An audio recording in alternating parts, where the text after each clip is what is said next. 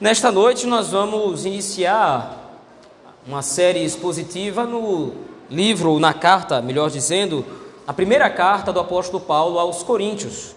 Peço que você abra sua Bíblia naquele texto.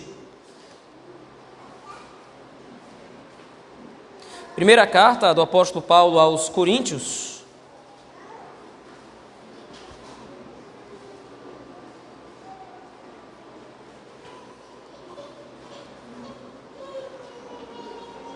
Primeira carta do apóstolo Paulo aos Coríntios, no capítulo 1. Nesta noite nós meditaremos nos versículos de 1 a 3. Primeira carta do apóstolo Paulo aos Coríntios, capítulo 1, versículos de 1 a 3. Se nos diz a palavra do Senhor. Paulo, chamado pela vontade de Deus para ser apóstolo de Jesus Cristo, e o irmão Sóstenes, a igreja de Deus que está em Corinto, aos santificados em Cristo Jesus, chamados para ser santos, com todos os que em todo lugar invocam o nome de nosso Senhor Jesus Cristo, Senhor deles e nosso. Graça a vós outros e paz da parte de Deus, nosso Pai, e do Senhor Jesus Cristo. Amém. Vamos orar ao Senhor nosso Deus nesse momento. Pai grandioso e gracioso, nós te louvamos o nome pela leitura da tua palavra, pelos cânticos que temos entoado em louvor também do teu nome e pelas orações que temos prestado a ti, Senhor. Agora nós te pedimos que o Senhor aclare o nosso entendimento, como o Senhor, pelo seu Espírito, inspirou o apóstolo Paulo a escrever esse texto. Nós te pedimos que o mesmo Espírito agora nos ilumine para entendê-lo. Pastoreia o nosso coração, Senhor é o que te rogamos em Cristo Jesus, teu Filho. Amém.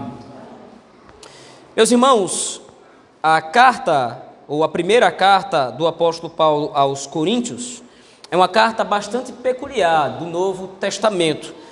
Foi escrita por volta do ano 55 depois de Cristo. Como os irmãos sabem bem, à luz de praticamente todo o Novo Testamento, esse é um período bastante conturbado para a igreja já começam a surgir, por causa do crescimento do povo de Deus, algumas perseguições ao povo do Senhor, mas especificamente nesse tempo a perseguição ainda era um tanto isolada em algumas partes do império. Porém, em que pese isso, o maior problema que o apóstolo Paulo enfrenta nessa igreja não vem de perseguições externas, ou não vem propriamente de perseguições ou violências que a igreja estava sofrendo. A cidade de Corinto era uma cidade muito bem localizada, uma cidade que ficava muito próximo da grande capital do Império Romano, Atenas. Essa capital era uma cidade muito conhecida por ser uma cidade portuária. Diversos navios carregados com várias especiarias aportavam em Corinto, para de Corinto então seguirem viagem para outras partes da Ásia Menor ou do Oriente Médio. O problema é que, por causa disso, por causa desse grande trânsito de navios, muitas pessoas de diversos lugares também trafegavam e também circulavam nesta cidade. O problema também é que, com isso, havia uma mistura cultural muito grande na cidade de Corinto. E a própria cidade em si, com o passar do tempo, foi se tornando uma cidade profundamente promíscua e imoral. Na cidade de Corinto, para os irmãos terem uma ideia, ficava um dos grandes templos de uma deusa pagã chamada Diana. Esse era, esse era um dos maiores templos pagãos do mundo antigo. E dentro desses templos ficavam prostitutas cultuais que ofereciam esse tipo de serviço como parte do culto aos deuses. Então, de fato, a cidade de Corinto era uma cidade profundamente promíscua, de fato. Além disso, como, como havia dito antes, a cidade de Corinto ficava próximo da cidade de Atena, e por causa disso, muito da forma de pensar do povo corinto era a forma de pensar grega. Então, era um povo extremamente egoísta, extremamente egocêntrico, que pensava muito em si mesmo, como era próprio da cultura grega e da filosofia grega daquele momento. Então, o apóstolo Paulo agora se dirige, como por exemplo é visto à luz de Atos, no capítulo 18, o apóstolo Paulo se dirige à cidade de Corinto na sua segunda viagem missionária, e então nessa cidade ele passa um ano e meio pregando nas sinagogas. Um ano e meio o apóstolo Paulo passa pregando a palavra do Senhor aos judeus, num primeiro momento, aos judeus numa primeira situação, e depois de um ano e meio pregando insistentemente todos os sábados naquelas sinagogas, nas sinagogas dessa cidade, alguns irmãos são convertidos ao Senhor e passam a crer em Cristo Jesus.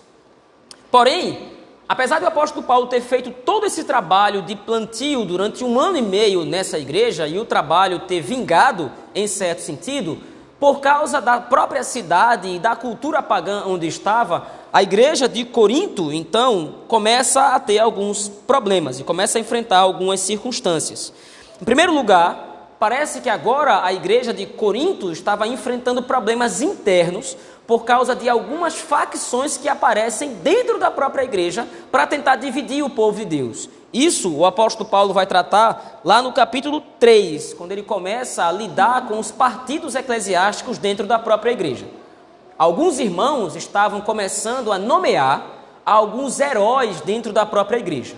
O apóstolo Paulo não foi o único que havia passado pela igreja de Corinto. Por lá também passaram Pedro, que na carta é nomeado como Cefas, e também um nome ou um homem chamado Apolo, que havia também passado pela igreja de Corinto, havia pregado o evangelho de maneira primorosa.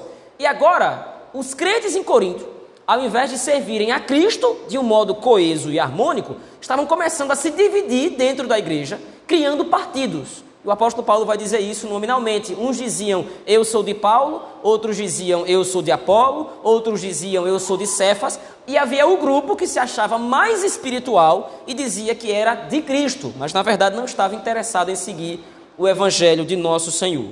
Um outro problema que estava assolando a igreja era a imoralidade. O apóstolo Paulo já havia escrito uma primeira carta anterior a esta, e nessa carta, Paulo havia exortado a igreja a se separar dos impuros. Só que o que a igreja de Corinto entendeu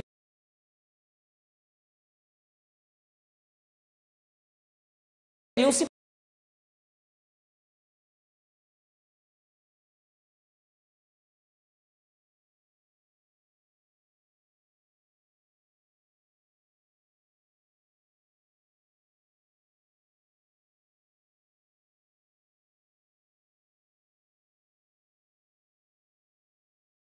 repreende um jovem que estava tendo relações sexuais com a sua madrasta e absolutamente ninguém na igreja estava repreendendo ele por isso. Então, pelo menos dois problemas agora estavam assolando a igreja: divisão e imoralidade. Então, agora, o apóstolo Paulo recebe uma comitiva. Você pode ver aí no versículo 11 do capítulo 1 o apóstolo Paulo recebe uma comitiva de irmãos vindos da casa de uma irmã chamada Chloe. Esses irmãos levam para o apóstolo Paulo várias denúncias contra essas facções que estavam dividindo a igreja. E além dessas denúncias, esses irmãos levam para o apóstolo Paulo uma carta escrita pelos líderes da igreja de Corinto, ah, onde a igreja do Senhor questionava o apóstolo sobre diversos problemas. Ou pelo menos a igreja tinha diversas dúvidas que agora eles estavam requisitando que o apóstolo Paulo tirasse. Dúvidas como casamento, liberdade cristã, dons espirituais, a, a virgindade ou santidade e castidade antes do casamento e diversos outros fatores. Então, a partir do capítulo 6 da carta aos Coríntios, o apóstolo Paulo vai tentar responder, ou vai responder, na verdade, a esses questionamentos. Mas antes disso, antes de responder às perguntas que aqueles irmãos estavam fazendo, o apóstolo Paulo vai tratar da unidade da igreja. E aí então eu peço que você volte seus olhos ao texto, comigo, por favor, o texto que nós lemos, capítulo 1, versículos de 1 a 3. Em primeiro lugar, então, o interesse do apóstolo Paulo é fazer um conectivo, ou pelo menos fazer uma aproximação entre ele e a igreja. As cartas que eram escritas no mundo antigo eram cartas mais curtas e a introdução geralmente era muito direta, uma saudação rápida inicial, seguida de votos. Mas o apóstolo Paulo usa as cartas como meio de se fazer presente de alguma forma na vida da igreja. Por isso, as cartas do apóstolo Paulo geralmente são mais longas e já na introdução ele apresenta alguns assuntos que ele vai tratar no corpo da carta. No primeiro lugar, então, veja aí, volte seus olhos ao texto, por favor. O apóstolo Paulo se aproxima da igreja de Corinto, fazendo um paralelo entre ele mesmo e a igreja. Veja aí o versículo 1 e o versículo 2. Paulo, chamado pela vontade de Deus para ser apóstolo, e no versículo 2 ele diz: aos santificados em Cristo, chamados para ser santos. O apóstolo Paulo usa o mesmo termo para se referir tanto à igreja quanto a si mesmo. Ele usa aí o termo chamado para isso. Só que é claro que o chamado do apóstolo Paulo nesse texto é um chamado muito diferente do chamado para a igreja. Paulo se apresenta como chamado de acordo com o seu apostolado. Quando ele fala aqui que ele foi chamado pela vontade de Deus, ele está levando em consideração que ele foi de fato feito um apóstolo. Isto é, ele é alguém que fala com autoridade para tratar a igreja. E o chamado que ele usa, ou a palavra chamada, chamado que ele usa para se referir à igreja, tem a ver com o chamado da igreja de sair do mundo, sair de um mundo, de um modo de vida pagão e promíscuo para servir ao Senhor. Por isso então ele junta a palavra chamado à palavra santos. A igreja foi chamada para ser santa. Mas o ponto em questão é que o apóstolo Paulo aqui já introduz a primeira lição que ele deseja fazer com que a igreja de Corinto entenda. Em certo sentido, não há diferença entre Paulo e a igreja. Ambos foram chamados pelo Senhor.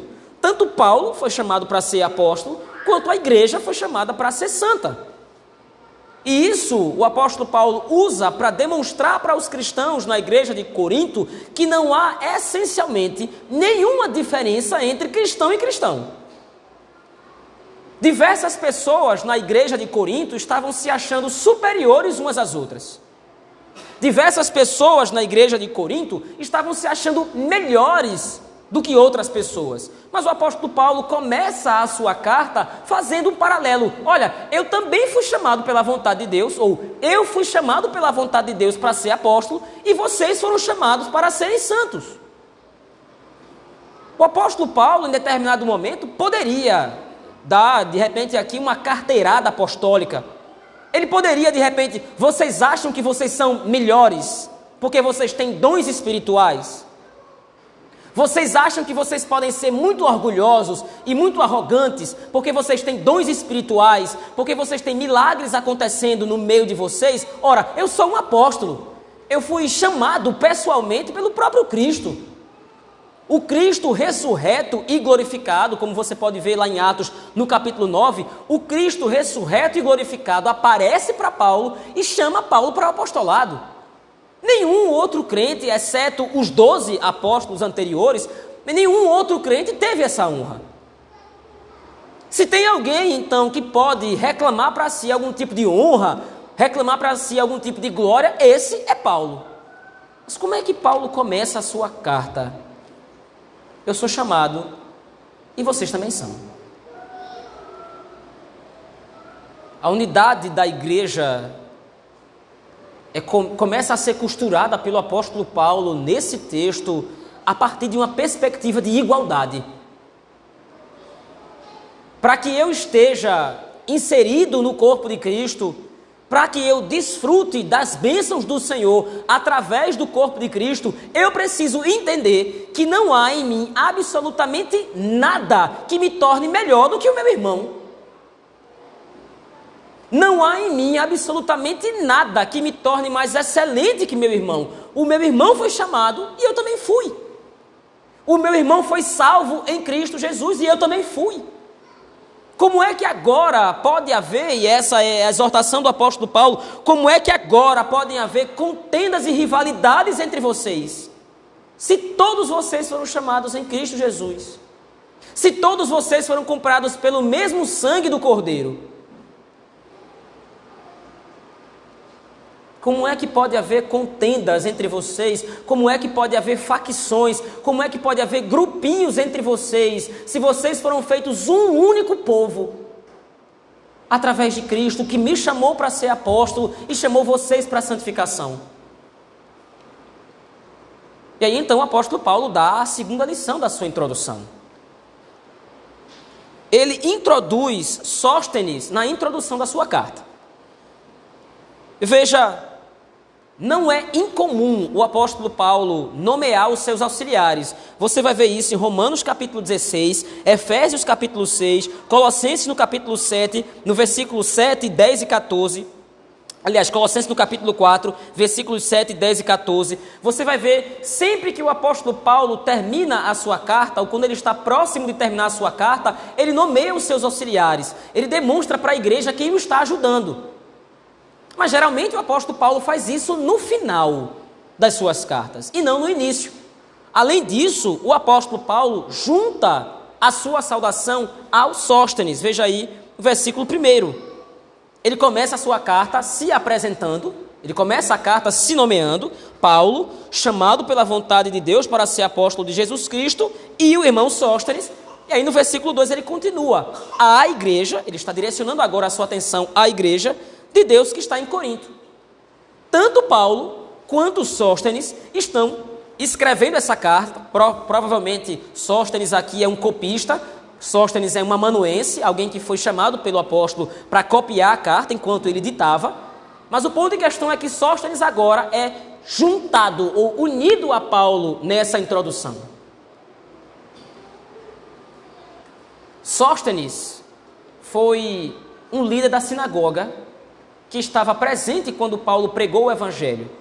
E Sóstenes havia sido chamado pelo Senhor para ser um cristão e agora estava sendo chamado para ser cooperador do apóstolo Paulo. Paulo, agora aqui, quando está escrevendo essa carta, está na igreja de Éfeso, e Sóstenes provavelmente estava lá com Paulo, ele está escrevendo essa carta, e Paulo então coloca Sóstenes no meio da sua saudação. Qual é a mensagem então que o apóstolo Paulo está enviando para a igreja de Corinto ao nomear Sóstenes na introdução da carta? Veja, um crente em Corinto alguém que foi tirado da própria cidade de Corinto, estava agora ajudando o apóstolo Paulo a, plantar uma outra igreja em Éfeso. Isso aqui servia para demonstrar à igreja como é que a igreja do Senhor funciona. Paulo é um apóstolo. E Sóstenes não havia sido ordenado ainda, pelo menos não há indícios no Novo Testamento de que Sóstenes tenha sido ordenado diácono, presbítero, pastor qualquer coisa. Sóstenes está cooperando com Paulo por ser um irmão, por ser ele alguém que está, foi chamado pelo Senhor e agora estava numa igreja. Sóstenes orava ao Senhor para que o evangelho avançasse, para que a igreja do Senhor prosperasse. Não era necessário que Sóstenes fosse algo dentro da igreja. Não era necessário que Sóstenes ocupasse algum cargo dentro da igreja para que ele fosse útil ao reino. Sóstenes agora é usado por Paulo como um símbolo, como uma referência. Veja, um irmão de vocês está aqui comigo plantando igreja. Ele está sendo útil ao Evangelho. Por que, que vocês não conseguem fazer isso aí? O que eu estou ouvindo, e nós vamos ver isso a partir dos próximos domingos, o que eu estou ouvindo pelos da casa de Chloe é que no meio de vocês há contenda, rivalidade, rixa e imoralidade. Por que é que vocês são assim? Eu estou trabalhando com um irmão de vocês aqui, com alguém que é de Corinto aqui, e que está servindo ao reino, que está me ajudando a plantar uma igreja. Por que é que vocês não podem parar de brigar entre si? Por que é que vocês não podem parar de olhar para o próprio umbigo e prestar atenção no evangelho e no reino de Deus? Vocês preferem olhar para as coisas pequenas vocês preferem olhar para as diferenças que há entre vocês. E vocês se esquecem de servir ao reino. Vocês se esquecem de servir ao Senhor. E veja, o último paralelo que o apóstolo Paulo faz aqui é exatamente demonstrar para a igreja de Corinto que a igreja de Corinto não é a única igreja na face da terra. Veja aí o versículo 3. Aliás, final do versículo 2, versículo 3. Aos santificados em Cristo Jesus, chamados para ser santos, com todos os que em todo lugar invocam o nome de nosso Senhor Jesus Cristo. E aí ele repete a ênfase: Senhor deles e nosso. Mais uma vez, então, o apóstolo Paulo se aproxima da igreja, fazendo a igreja agora perceber: vocês, no modo popular de falar, vocês não são a última bolacha do pacote. Vocês não são os mais importantes, vocês não são a única igreja. Todo aquele que invoca o nome de nosso Senhor Jesus Cristo é um irmão nosso. A igreja de Cristo é muito maior do que vocês. A igreja de Cristo é muito mais importante que as discussõezinhas de vocês. Ao invés de vocês, ficar, vocês ficarem perdendo tempo com fofoca, ao invés de vocês ficarem perdendo tempo com rixas, ao invés de vocês ficarem perdendo tempo com brigas, percebam, em todo lugar há aqueles que invocam o nome do nosso Senhor Jesus Cristo. Mas veja, irmãos, com esses três paralelos, o apóstolo Paulo está tentando costurar a unidade da igreja, ele está tentando fortalecer a unidade da igreja.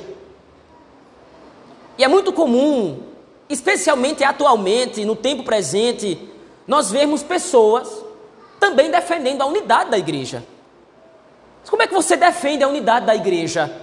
Geralmente o que nós ouvimos no nosso tempo é: tem que haver amor, tem que haver comunhão, tem que haver cumplicidade, tem que haver humildade. Veja, todas essas coisas são muito verdades. Afinal de contas, como nós temos visto, por exemplo, na primeira carta de João, é um imperativo bíblico que eu ame o meu irmão e que o meu irmão me ame, e que eu possa servir o meu irmão, e o meu irmão também servir a mim, e juntos, como uma família, como uma igreja, possamos crescer no mandamento do Senhor. Então, naturalmente, o amor deve reinar no meio da igreja, isso é fato. Mas veja, para o apóstolo Paulo, agora, quando ele direciona a sua carta aos Coríntios, a base da unidade da igreja, nesse texto, na apresentação, não é o amor propriamente dito. Veja, ele repete a ênfase várias vezes no texto. Veja aí no versículo 2, a igreja de Deus que está em Corinto, e aí ele coloca a primeira vez: aos santificados em Cristo, chamados para ser santos. A unidade da igreja para o apóstolo Paulo, na introdução da sua carta, está baseada na santidade da igreja.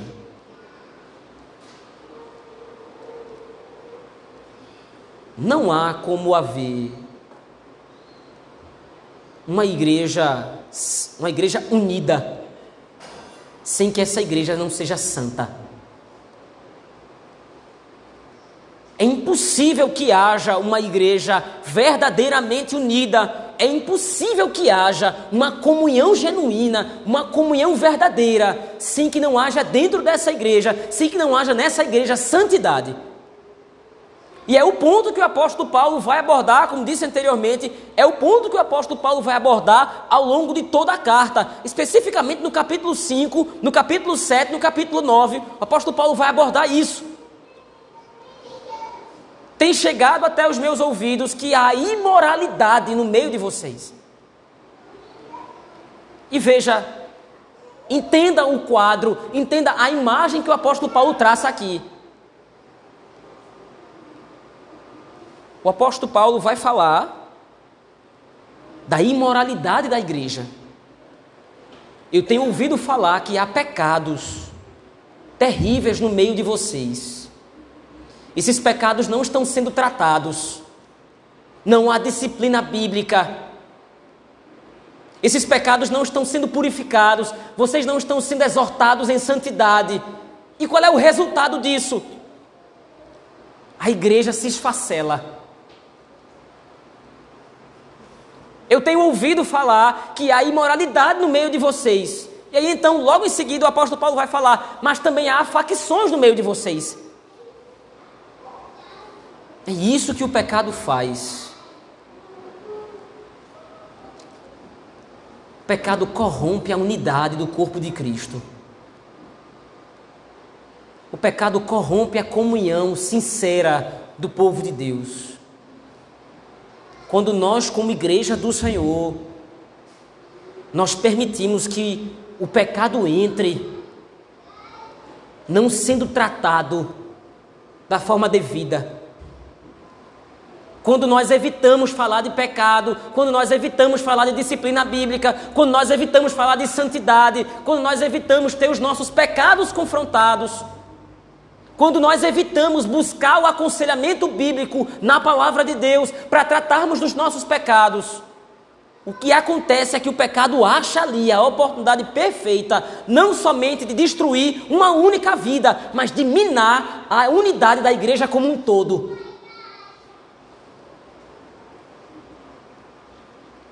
Fortuitamente, hoje pela manhã nós vimos um pouco disso. Quando nós tratamos do texto de Mateus, no capítulo 18, versículos de 6 a 9. A exortação de Cristo, ela foi franca. Olha, cuidado para que vocês não façam tropeçar um desses pequeninos. E aí nós vimos no texto, bom, mas como é que esse tropeço ele pode acontecer? Quando eu negligencio a minha vida diante do Senhor. Quando eu sou uma pedra de tropeço na vida do meu irmão. Veja, a mesma ênfase, ou uma ênfase muito semelhante agora, é tratada pelo apóstolo Paulo aqui. A faixa principal, se é que podemos chamar dessa forma, o cartaz principal de protesto do apóstolo Paulo é unidade. Vivam em comunhão. Coloquem de lado essas diferenças, coloquem de lado essas rivalidades. Isso não é marca do povo de Deus. Mas apesar do apóstolo Paulo estar clamando pela unidade da igreja, como é que ele faz isso? Ele vai tratar do pecado do povo. Vocês foram chamados para ser santos.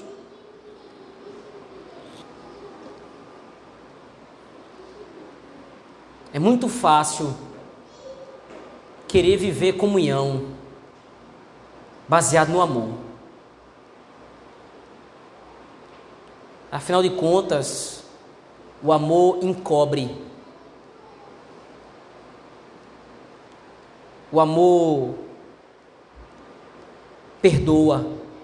O próprio apóstolo Paulo vai dizer no capítulo 13, nós vamos chegar lá com a graça do Senhor. O amor encobre, o amor perdoa. O amor não se envaidece, o amor não se enraivece. O amor tudo espera, tudo crê, tudo suporta. É fácil você, de repente, alegar a unidade da igreja ou querer a unidade da igreja, enfatizando em primeiro lugar o amor, a comunhão. Nós precisamos nos amar, nós precisamos viver juntos, mas entenda: a base da unidade da igreja é a santidade do corpo de Deus.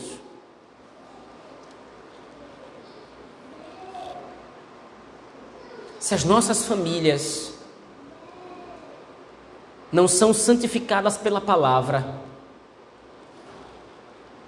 se as nossas relações pessoais, se o meu comportamento pessoal diante do Senhor não é santificado pela palavra, não pode haver amor verdadeiro.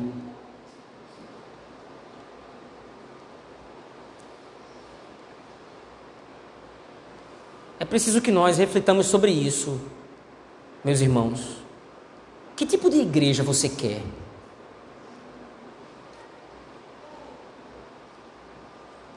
De que tipo de igreja você deseja fazer parte? Você quer uma igreja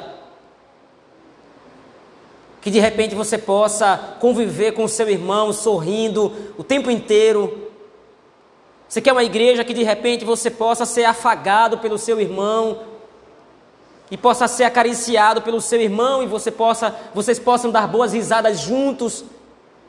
Você quer uma igreja de repente num convívio social interessante, num convívio social muito bom. É isso que você deseja em primeiro lugar e acima de tudo. É dessa igreja que você deseja fazer parte ou é de uma igreja santificada que confronta os seus pecados e os pecados do seu irmão? Uma igreja em que você possa crescer através da Escritura.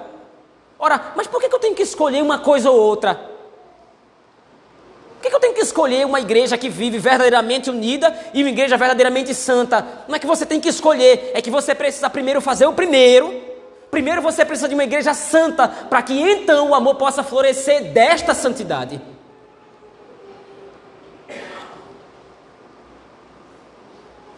A palavra igreja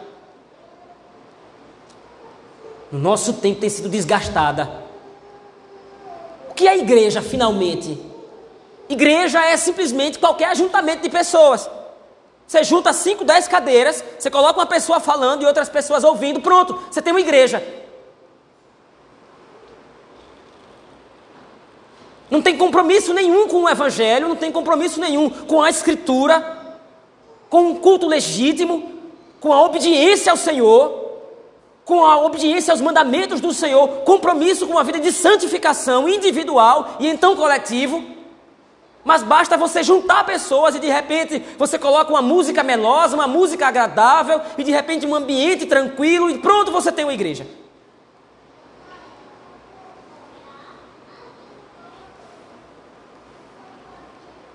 A igreja é uma comunidade de pessoas pecadoras. A igreja é um ajuntamento de pessoas pecadoras, sim, falhas, sim, com seus erros, com seus pecados, com as suas transgressões, com seus vícios, mas que entendem que foram chamadas à santificação em Cristo.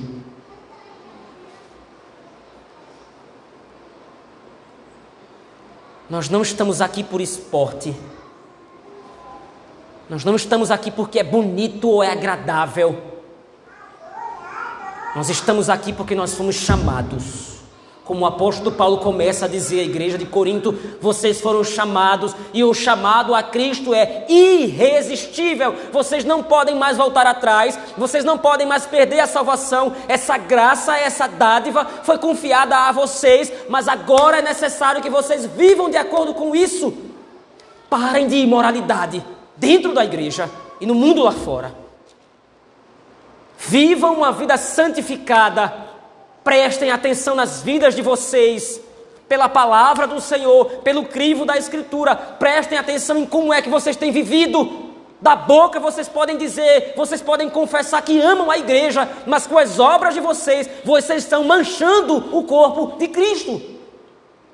Vocês estão destruindo a unidade da igreja. Vocês estão aqui, vocês convivem juntos, mas ao dar as costas, vocês praticam todo tipo de imoralidade e impureza na vida de vocês. Vocês não estão prejudicando somente as vidas individuais de vocês diante do Senhor. Vocês estão prejudicando e manchando e quebrando a imagem do corpo de Cristo.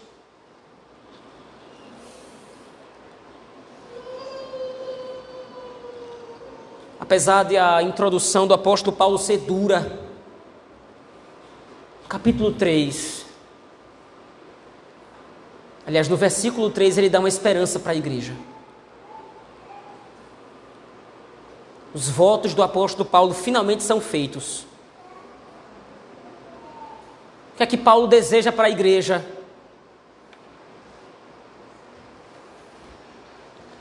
Graça a vós outros e paz, da parte de Deus, nosso Pai e do Senhor Jesus Cristo.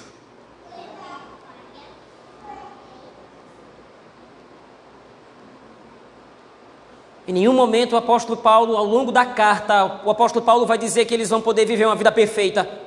Agora, como igreja, se vocês seguirem o que eu estou dizendo, o problema vai desaparecer do meio de vocês. E vocês vão viver magicamente bem. E sempre vai ficar tudo bem entre vocês. O apóstolo Paulo não diz isso. É possível que os problemas continuem emergindo e surgindo no meio de vocês. É possível que vocês ainda continuem tendo de lidar com pecados públicos ou privados de alguns irmãos que insistem nessa vida, mas entendam que se vocês se comprometerem a viver de maneira santa, de maneira agradável ao Senhor, como um corpo, como uma família, como uma igreja, a graça e a paz do Senhor vai reinar no meio de vocês. A grande pergunta que fica é: será que é isso que eu quero? Para minha igreja?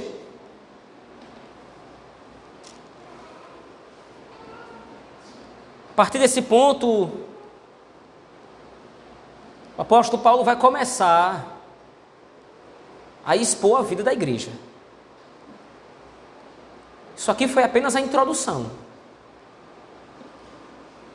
A partir desse ponto agora o apóstolo Paulo vai começar a fazer a cirurgia, ele vai começar a ter que limpar a igreja. e agora os pecados vão ser revelados. Será que isso eu quero para a minha igreja? Será que eu estou disposto, será que eu estou disposta a ter os meus pecados confrontados? Será que eu estou disposto a ter minha vida realmente modificada pelo poder do Evangelho, a fim de que eu seja santo, ou a fim de que eu seja santificado pelo Espírito através da Sua palavra?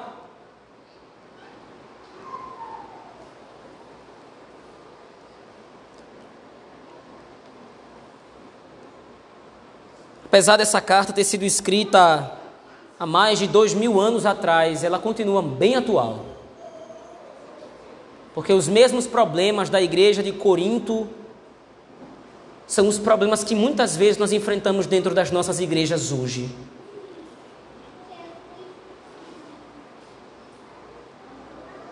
Muitas vezes nós encontramos dentro das nossas igrejas divisões, egoísmos, arrogância.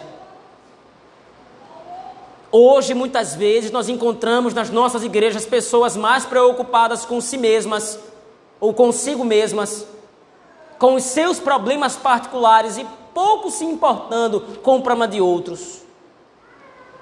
Mas acima de tudo, infelizmente hoje nós encontramos pessoas que ainda não acordaram para a responsabilidade de uma vida santificada como grande contribuição que nós temos a dar para a vida e para a comunhão da igreja.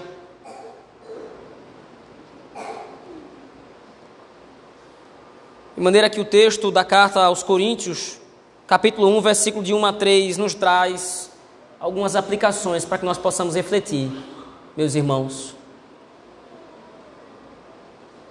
A primeira aplicação que o texto nos faz é de que, tanto quanto o amor e a comunhão, tanto quanto a cumplicidade, tanto quanto a humildade, a boa vontade de querer viver em comunidade, a base da unidade da igreja é a santidade. Hoje pela manhã, uma das nossas aplicações foi que, se nós não estamos dispostos a viver de maneira a encarar a responsabilidade de que a nossa vida particular implica na vida do meu irmão, eu não estou pronto para viver como igreja. Agora nós repetimos essa mesma ênfase com um acréscimo. Se você não está pronto ou não deseja ter os seus pecados confrontados, se você não deseja ter os seus pecados expostos, a fim de que você seja tratado pelo Evangelho, por favor, entenda, mas eu gostaria de pedir que você saísse.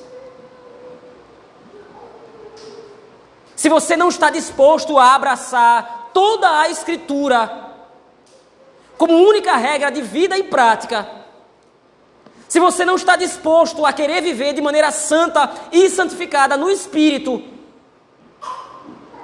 se você não está disposto de fato a reconhecer os seus pecados, as suas transgressões pessoais, os seus vícios, os seus problemas, os seus defeitos, se você vai insistir em de repente manter uma postura arrogante ou prepotente ou orgulhosa, não reconhecendo que precisa da operação do Espírito para lhe santificar, por favor, saia. Não há espaço para você no nosso meio. Porque aqui nós somos todos pecadores. Todos somos miseráveis pecadores, carentes da graça e da glória do Senhor. Todos somos carentes de que o Senhor, através do seu Espírito, baixe a nossa condição, invada o nosso coração e trate dos nossos pecados.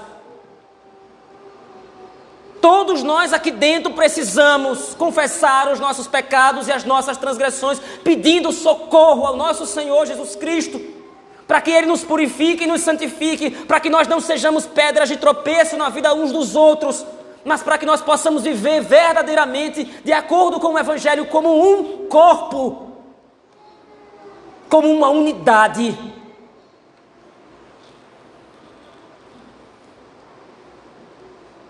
É fácil protestar, como disse anteriormente. É fácil protestar, é fácil dizer. Ah, eu quero uma igreja que cuide de mim, eu quero uma igreja onde eu possa viver em comunhão, eu quero uma igreja em que eu possa estar junto com meus irmãos. É fácil isso. É fácil mascarar a comunhão. Basta dar alguns tapinhas nas costas, sorrir do canto da boca e pronto, tudo certo. Mas viver a comunhão dos santos, tal como rege e reza a Escritura, exige nós compromisso com a santidade do corpo de Cristo.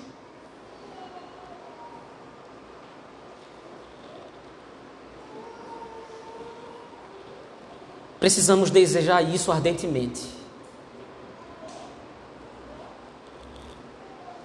Para que eu possa somar ao corpo de Cristo, eu preciso antes tratar do meu coração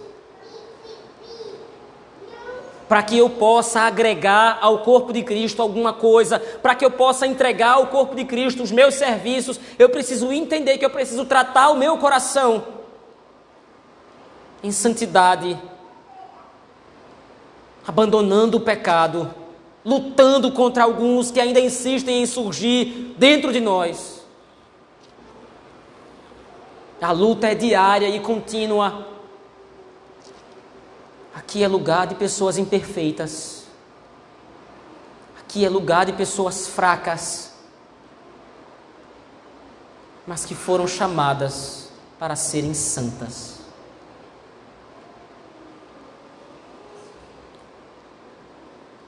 Em segundo lugar, meus irmãos, essa unidade através da santificação demonstra para nós que na igreja de Deus, em Cristo, não há superiores ou inferiores. Aí, irmãos, Paulo se coloca como chamado, assim como a igreja também é. Paulo está ao lado de Sóstenes, escrevendo a carta exortativa para nós hoje e para a igreja de Corinto no passado. Não há absolutamente nenhuma justificativa à luz de toda a Escritura para que alguém dentro da igreja possa de alguma forma se achar muito melhor do que qualquer outro irmão. Se você deseja de fato se sentir melhor, por favor, fique à vontade. Mas você vai usar como justificativa a cantiga da serpente e não a voz da verdade.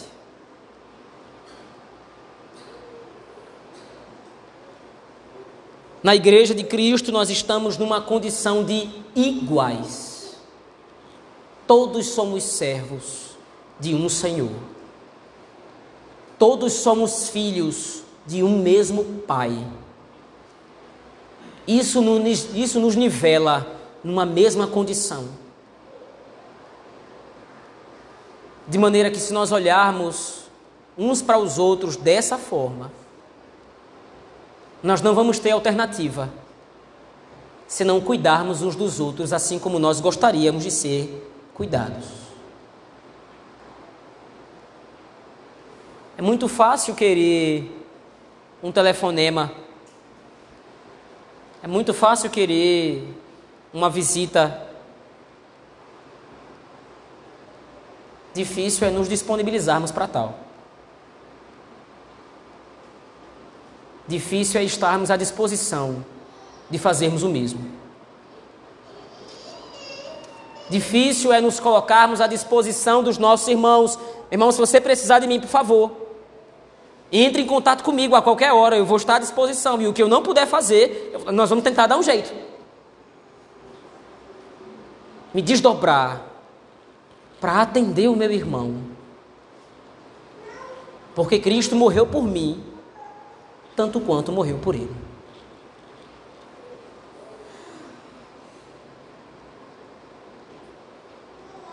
Nós precisamos nos lembrar que nós fazemos parte de algo muito maior. Nesse exato momento, no Japão, na China, na Índia, na Alemanha, na Inglaterra, na Rússia, nos Estados Unidos, no Peru, na Bolívia, em todos os lugares, há crentes, irmãos nossos, glorificando ao Senhor. Fazemos parte de um corpo muito maior do que nós mesmos. Fazemos parte de um exército muito maior do que gostaríamos de pensar ou pensamos muitas vezes. Essa é a beleza do Evangelho. Nesse momento, pessoas de todo o povo, língua, tribo e nação estão glorificando o nome de nosso Senhor juntamente conosco. Eu quero concluir aqui, meus irmãos. Haviam muitos problemas na igreja de Corinto, problemas que nós vamos compreender ao longo da, da carta. Mas o Espírito Santo, quando inspirou o apóstolo Paulo a escrever esse texto, apesar de todos os, todos os problemas, apesar da imoralidade, apesar da divisão, apesar das rixas, apesar das lutas da igreja, dos pecados da igreja, quando o Espírito Santo inspirou o apóstolo Paulo para escrever essa carta, as primeiras palavras que ele dirige à igreja é: a igreja de Deus que está em Corinto, aos santificados em Cristo, juntos com todos que em todo lugar invocam o nome do Senhor. Essa é a imagem da igreja que nós temos que ter.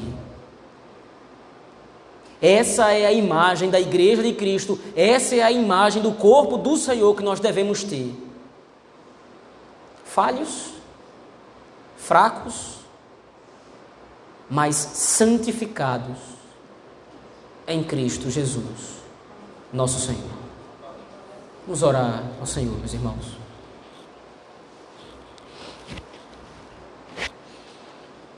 Pai bendito, obrigado, Senhor. Obrigado pelo início das considerações nessa carta tão valiosa e importante para nós. Obrigado, Senhor, por confrontar o nosso conceito de unidade, a unidade do corpo de Deus, do corpo de Cristo, a unidade da igreja do Senhor, a comunhão dos santos não está baseada somente num sentimento externo, ou não está baseado num sentimento externo, não está baseada somente no amor, está baseada na santificação também. A santificação que nos separa de um mundo caído para sermos o povo de Deus em Cristo. O povo que foi comprado pelo teu sangue. Obrigado por nos unir aos crentes de todos os tempos, que em todos os lugares invocam o nome de nosso Senhor Jesus Cristo, Senhor deles e nosso. Ajuda-nos, Senhor, a ser uma igreja unida, em comunhão verdadeira, com amor abundante, mas nos ajuda também a sermos santos. Trata dos nossos pecados, trata das nossas faltas, Senhor. É o que te rogamos em Cristo, nosso Senhor. Amém.